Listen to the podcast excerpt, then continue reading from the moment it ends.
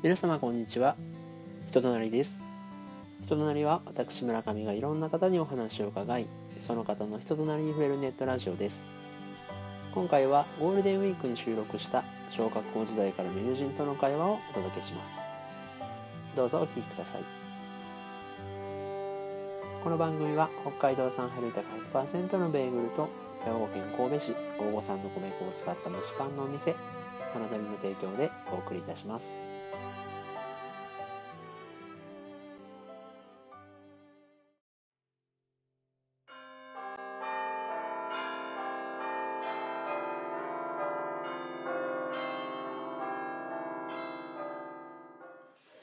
いや晩酌してんの？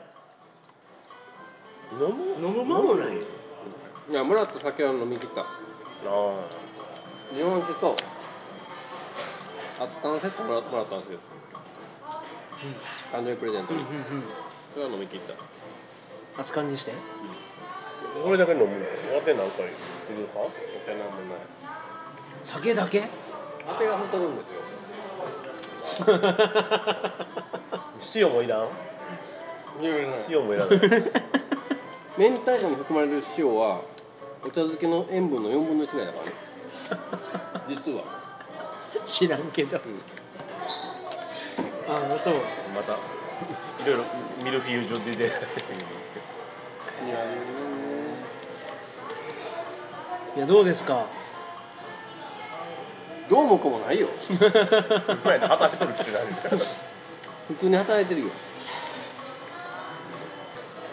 いやねあのね僕言いたいのは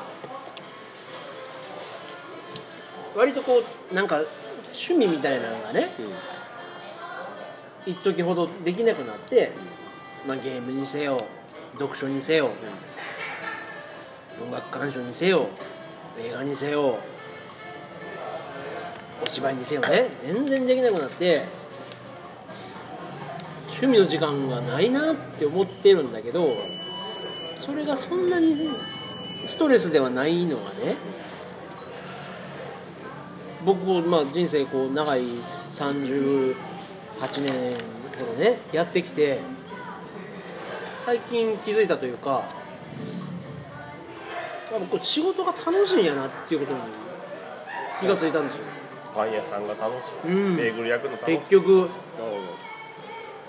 だからまあ別にいいかっていうね思いがあってだから仕事よりも楽しくないホビーがあるんですよ。これやったら別に俺働いててよかったなみたいな。でまあ立ち仕事がしんどいから休むから、まあ、ちょっと気分転換に映画見るけどみたいなのもあるけど別に俺仕事は全然嫌じゃないなっていう環境に今いるってことに気がついてなんか、まあ、それはすごいありがたいなそれがありがたいなと思って。っていうのが。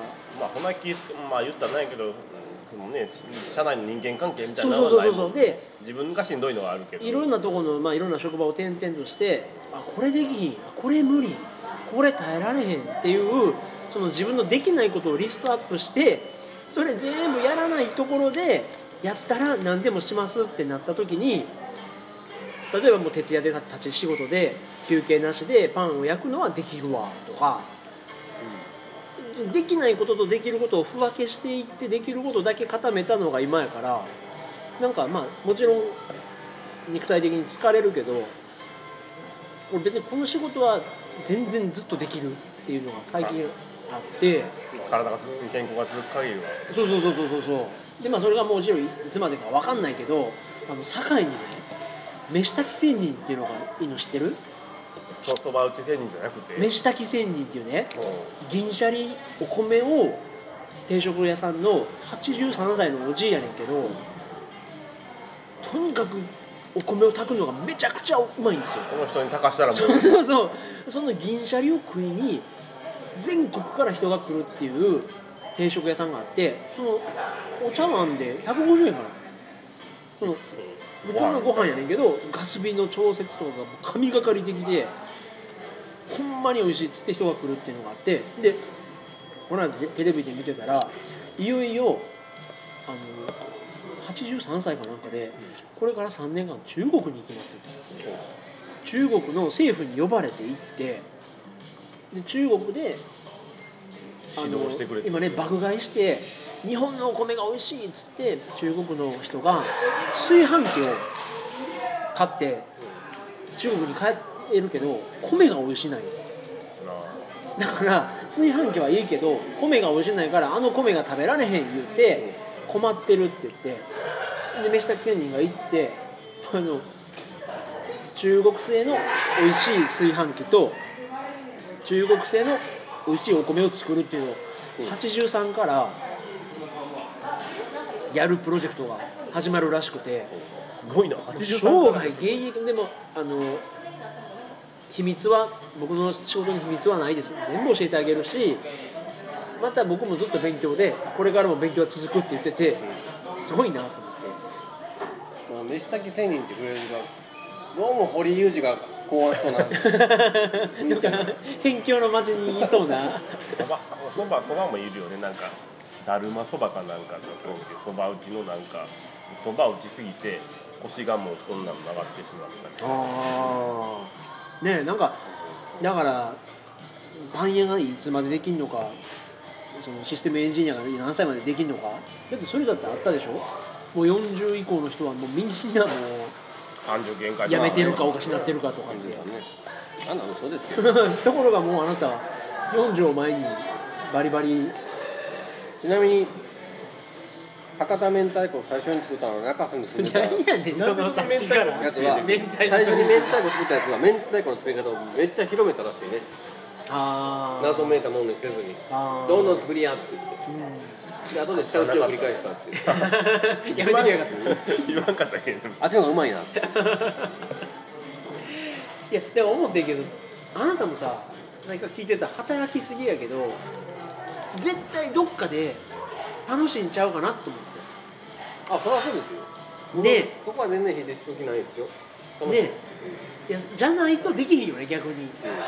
なんかアドレナリンみたいなのが出てると思うよ。あその嫌で嫌でストレスを我慢し続けて毎日やっと終わったじゃなくて。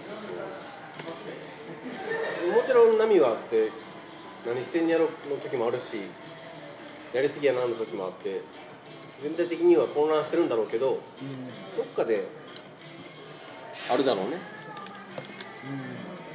充実感満足感みたいなものが。日々ねちょっとずつね。林さんどうですか？林さんは。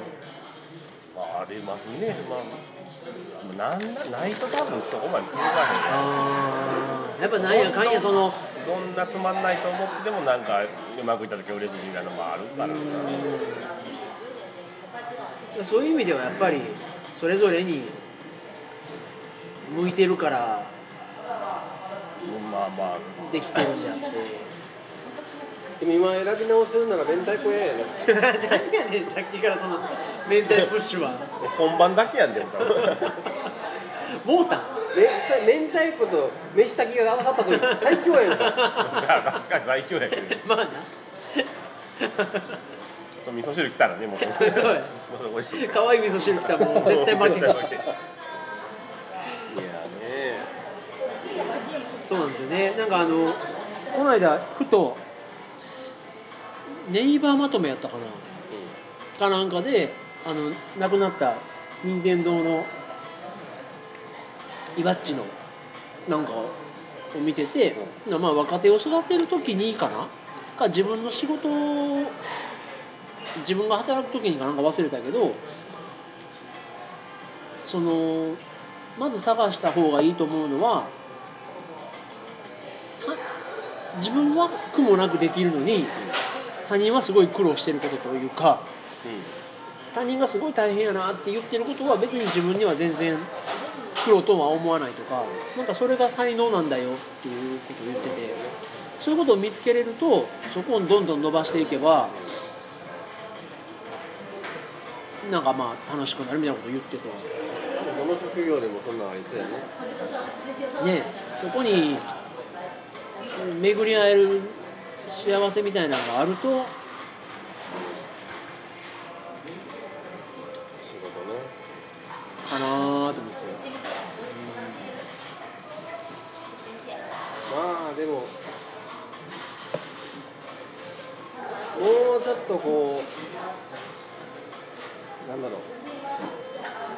イディアは欲しいな。自分の人生に。アイデア？アイディアアイデ 5, 人任すからどうぞ好きなことやってって言われた時に僕何も今武器がないんですよ。アおう。5人とにしてこんなことやりたいですっていうのを考えとかなあかん立場なんだけどね。あーあーもう立場としてもそうなんか大きいプロなんかプロジェクトやってよって言われたらまあなんか言われた時にあぜひぜひっていうかむしろ自分からこんなことしたいから10人くれとか言わなあかんそれ俺思う。なんかありがたいことにその今今日のパン明日のパンを焼くのでさ、手一杯になるぐらいの仕事をさせてもらってるけどなんかねイオンがね今めちゃめちゃできてるでしょ。イオンばっかりね？すごいじゃないですか。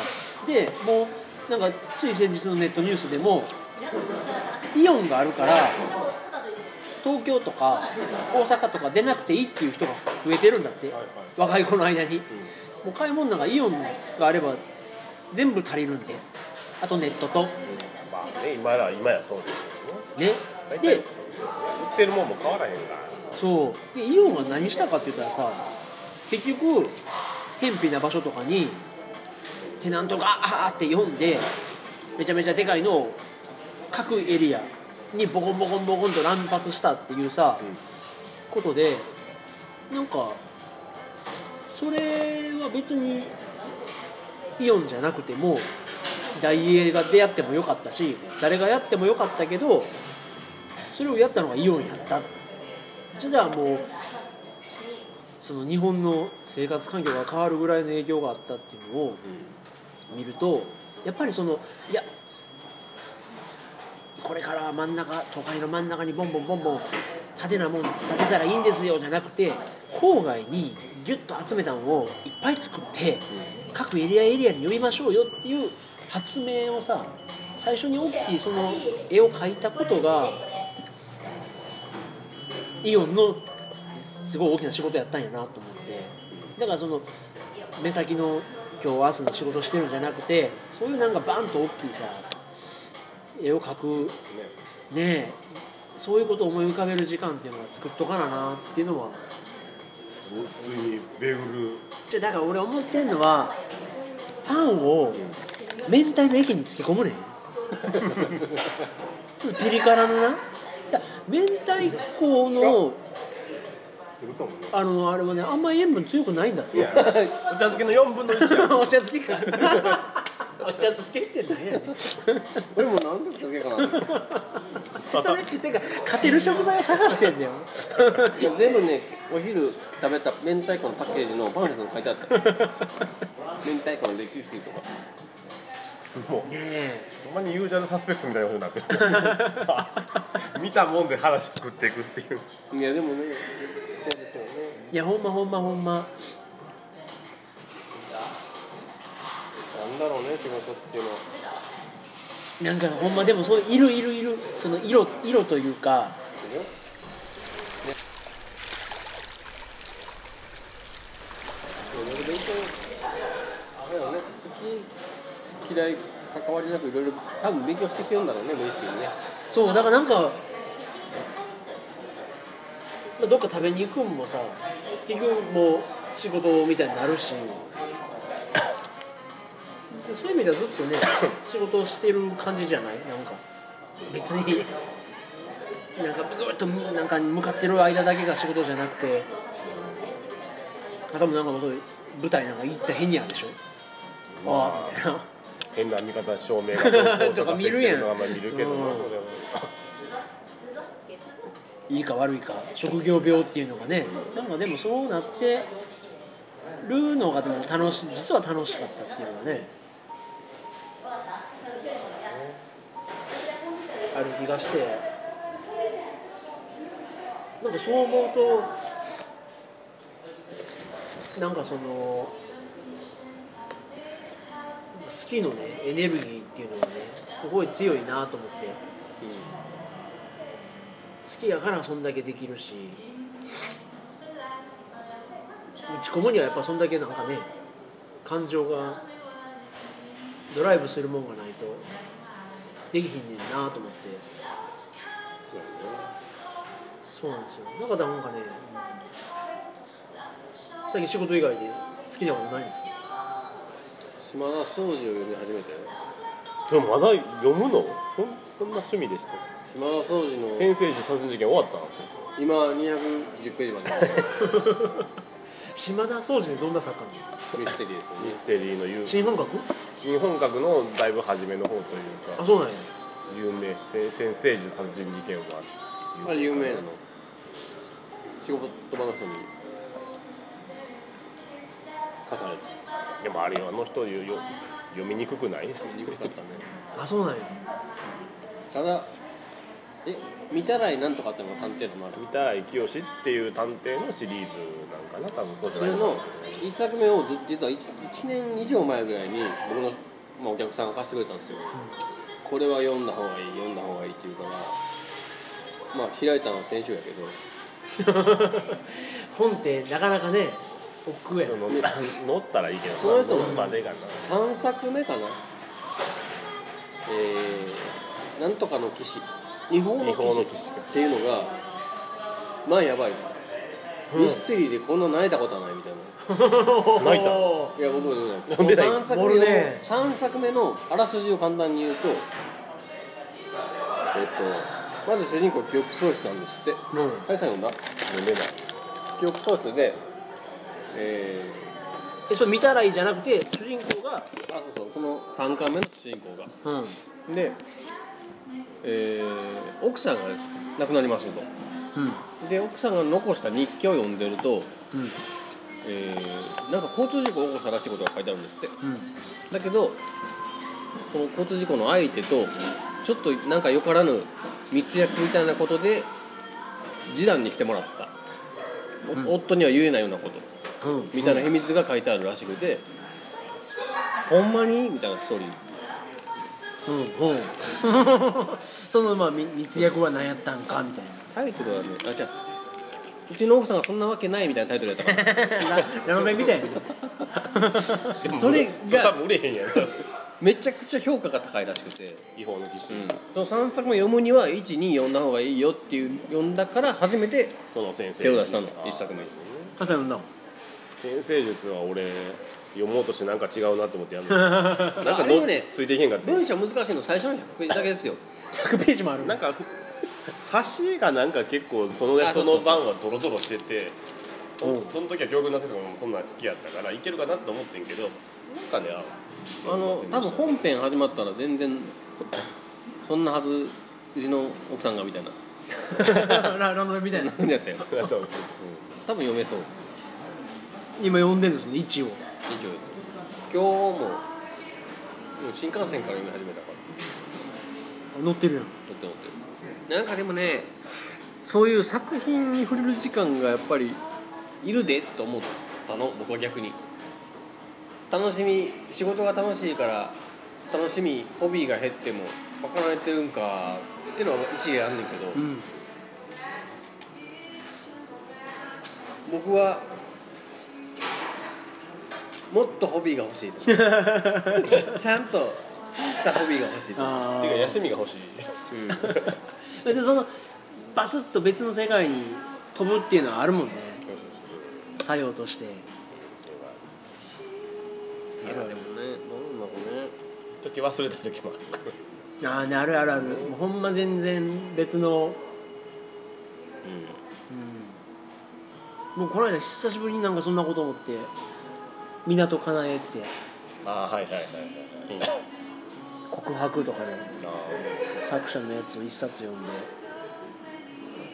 まあまあ。ーまあまあ。ねそのトトリップが値打ちやなと思って。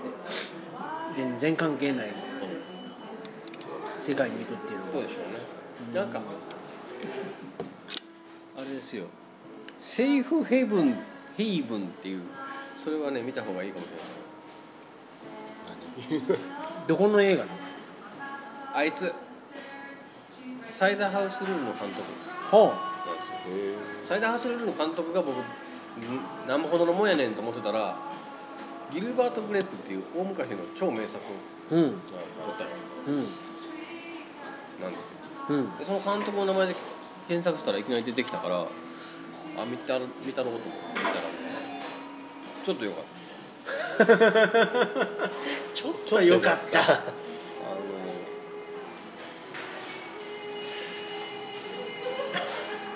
違うけど違うけどシックスセンスぐらいのどんでん返しが最後にあるんですよ。言うてまうの。もうなんかプレゼンがプレ いやゼン違う。違うあんな話じゃないんだけどそれぐらいの どんでん返し。じゃじゃあ僕ね多分ねどんでん返し求めてるの今。言いたかったのに。はい。なんかどんでん返しないですか？どんでん返しの話しようか。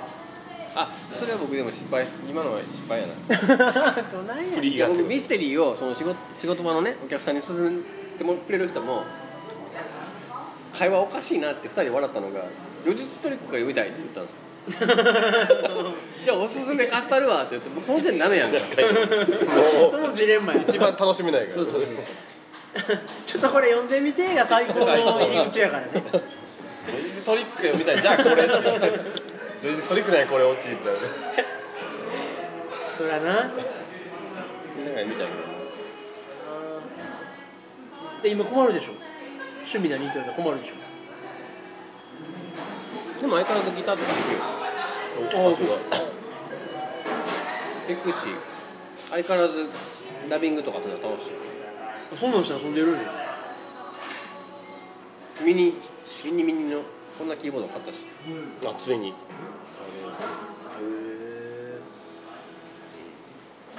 すごいね。すごい。何やろう。その何やろう。マルチっぽいで。あのなんていうの？完全にこう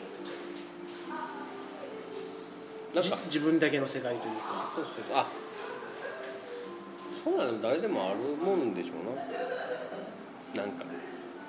別に誰にどうでもないけどん。自分の思ったことを形にしときたい欲求。承認欲求？違う。いやまたちゃうやろね。俺だからないもんそのなんか。だからプラモを作ってる人は羨ましいなと思うけど楽しそうにプラモ作ってる人とかさ汚しとかしてる人とかあって楽しいんやろうなと思うけど自分では全くやりたいと思わへんというか。え？でも所さんみたいにあのかやぶきベースみたいな感じで。火薬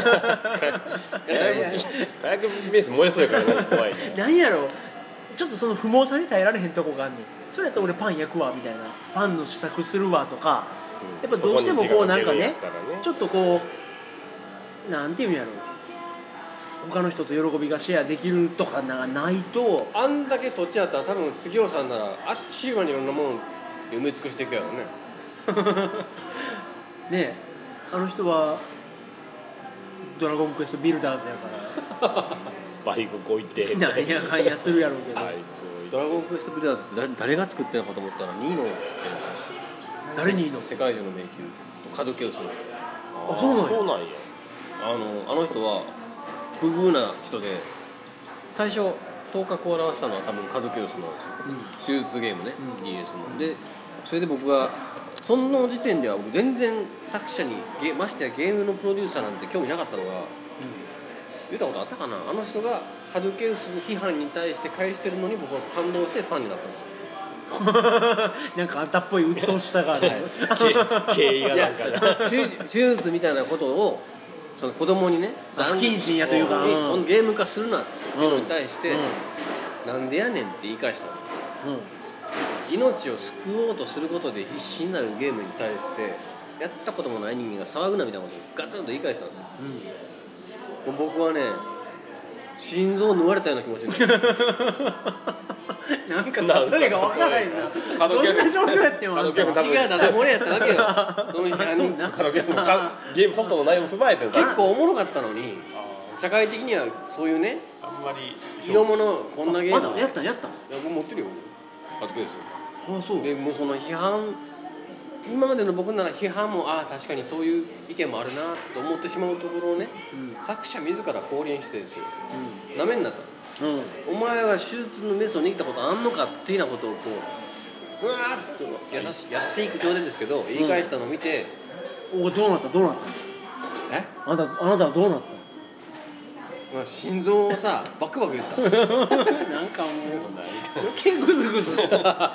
せっかくの決めフレーズやつを さっきのなんかなあわけわからんやつもう一回来たらよかったでねうん。その人が僕だからそその時点から注目し始めてたんですよ、うん。なら Wii 版のカズケースにはあんまりもう関わらなくて。あそうなん DS 版やったんや。そうそう。うん。でその後、えっと世界中の迷宮に行ったの。ほうほうほうほう。あれもストイックじゃないですか。今今の現代に。そう。マップは自分で書け、うん。だって自分で探検してたらその方がおもろいやろっていうのをもうガンガンストレートに見せてきたから僕は惚れて。こいつはやりよる。うんでと思ってたら今度はしばらくねえっとなんかすげえアニメアニメしたセブンスドラゴンお。ほうほうほうほうほうほう。それ関わったそれ僕ちょっとあんまり知らないんだけどで関わった後 FF14 へのえ立て直しに入って11か。ボロボロに、うん、ネットの方の？すげえズタボロに負けた。オンラインゲーがあったじゃうないですか、んうんうんうん。それもを助けに入ったんですって。へえでその後ドラクエビルダーズに行ってんの。へすげえな。えロードビルダーズなんか好きな人は？たまらんビルダーズのもうメインメインプロデューサーみたいですよあそうなんや。それちょっとやっとく価値あるかもしれないあほんまに。なんか確かにねマインクラフトは何していいか分からへんけどちょっとその目標みたいなのがねちょっとあれがうん。す筋道があるみたいな感じ。なんとかを作れとか街を守れとかっていろいろ出てくるって言うからさ。なんかメルキドの街を再現しましたみたいな投稿とかそれぐらいなのかな。まあでもいろいろできるっていう。る、まあ、自由度も割と高いし。うん。遊び方さえ分かってしまえばやからその導入がうまいんやろね。うん。いやでも任天堂もそのミヤッチのマジカルがどこまでなのかな。もうええ年でしたよインタビューの動画見たけど。もうおじいちゃんやって見た感じいやあ宮本茂？ああもう多分あのリングの格好して出てこられへん。あ まあ出やんでもいいけど。でも延期になったしねまたね。何が？WiiU 版のゼルダゲーム何したいかなって言ったら本当 VR のあれちょっと見てみたいなぐらいしかないんですよね。ね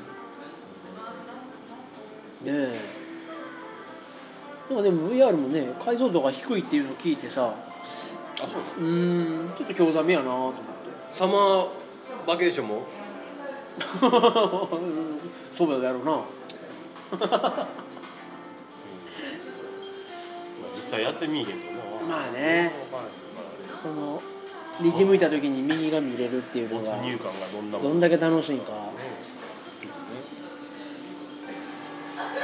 まあでもなんかちょっとどうせっていうのはやめようと思ってて。なんか前杉さんと喋ってた時かな。もうなんかねやっぱ面白いもんも悪いつまんないもんも見ないと良さが分かんないっていうのは。いやほんまやなと思って。いいですよいいですよ。いいもんおいしおいしいですよ。いいもんですよ。ばっかりじゃあなんかそれがどういいのかってやっぱ判断できひんというかやっぱね。いうことやねってなったらやっぱ気になったもんは飛び込んでいってみるっていうのは大事やったんかな。と思って東京にいると結構一人で晩ご飯とか食べる機会が多いからあいろんな店行くんですけど、あうん。なるべく違う店行こうと思って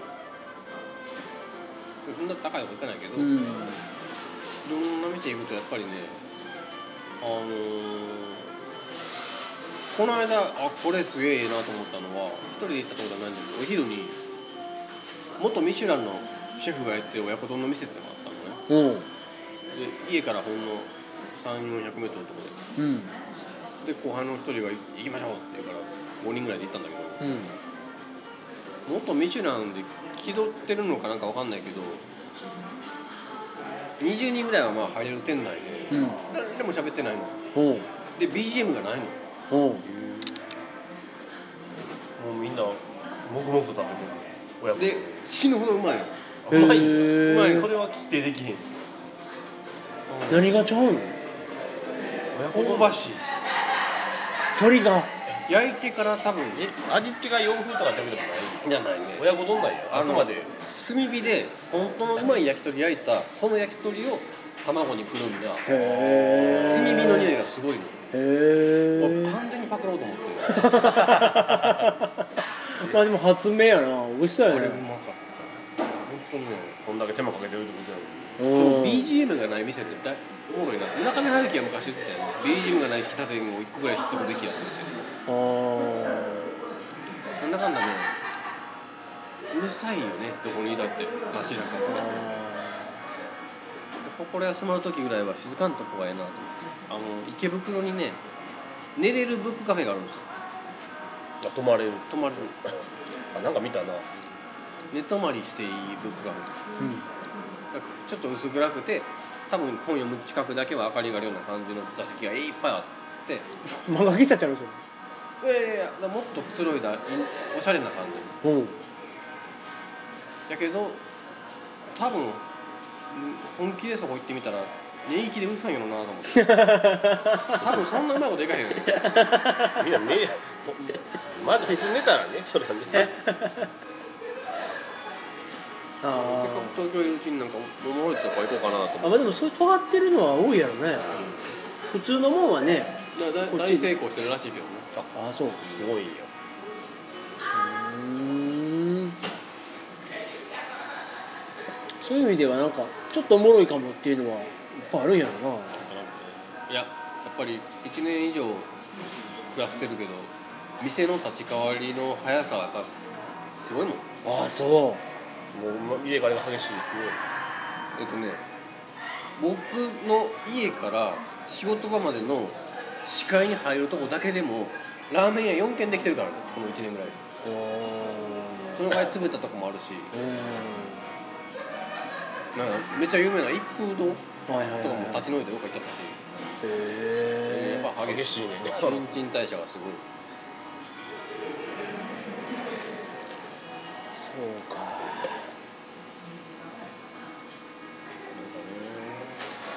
えでもこっちで暮らしている間なんか休みで時間持て余すとお寺行ったりとか図書館行ったりとかっていうのをしてたのがあれはあれで大事だったんだよね。うーん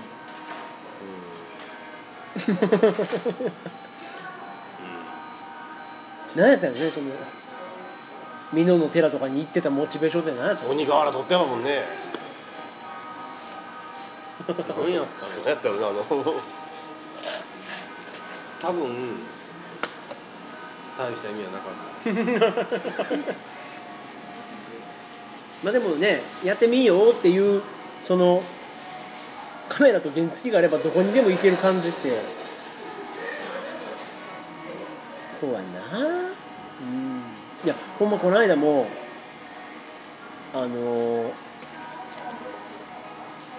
あちょうどねこの間僕 Perfume のニューアルバムを借りたんですよ。クスプローラー。うん。どうでした？めっちゃ良かって、でまあ Cosmic Explorer っていうぐらいやからちょっと宇宙のコンセプチュアルな感じでさ、1曲目から聴いていくような、まあ、アルバムなんですよ。でなんか久しぶりにこうやってちゃんと通しで聴いたなと思って。なんか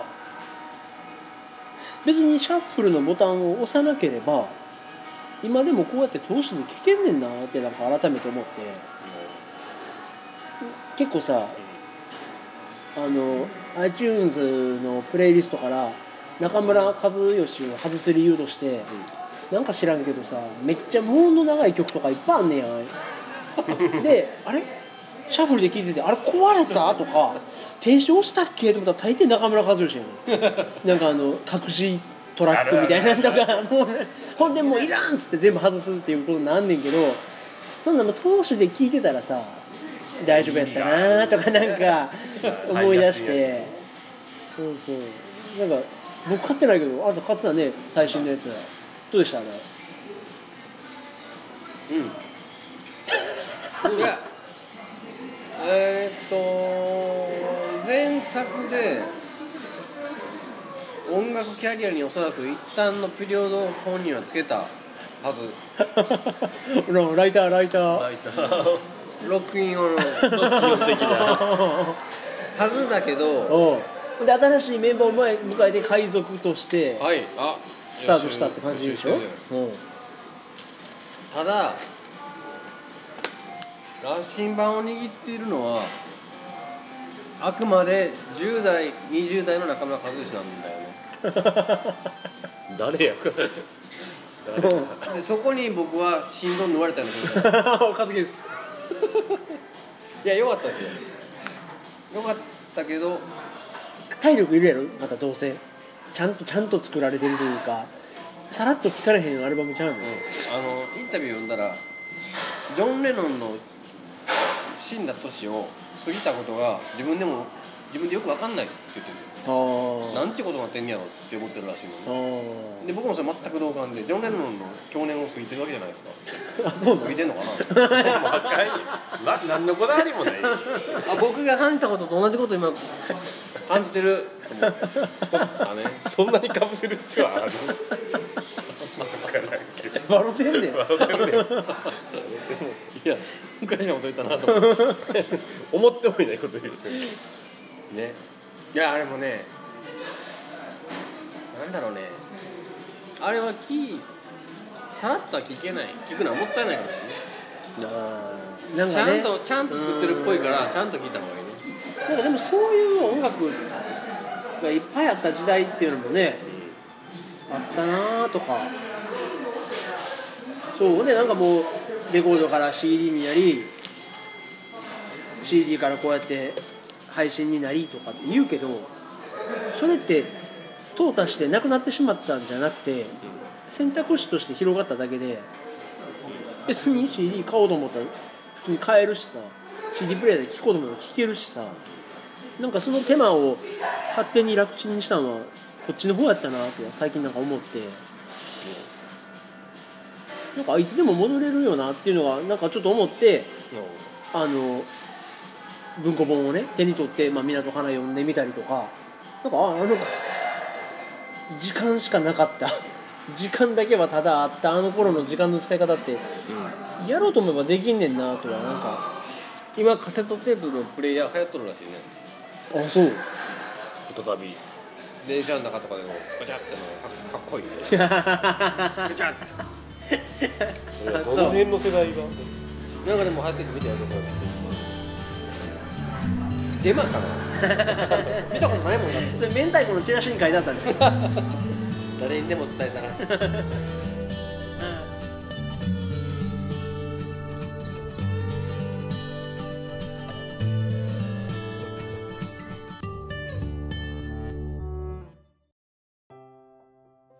今回もお聞きくださりありがとうございました。久しぶりに会った友人とした取り留めのない会話が楽しかったです今回の放送で触れたトピックについて Twitter アカウント人となりで補足説明をしていますのでよろしければご覧ください。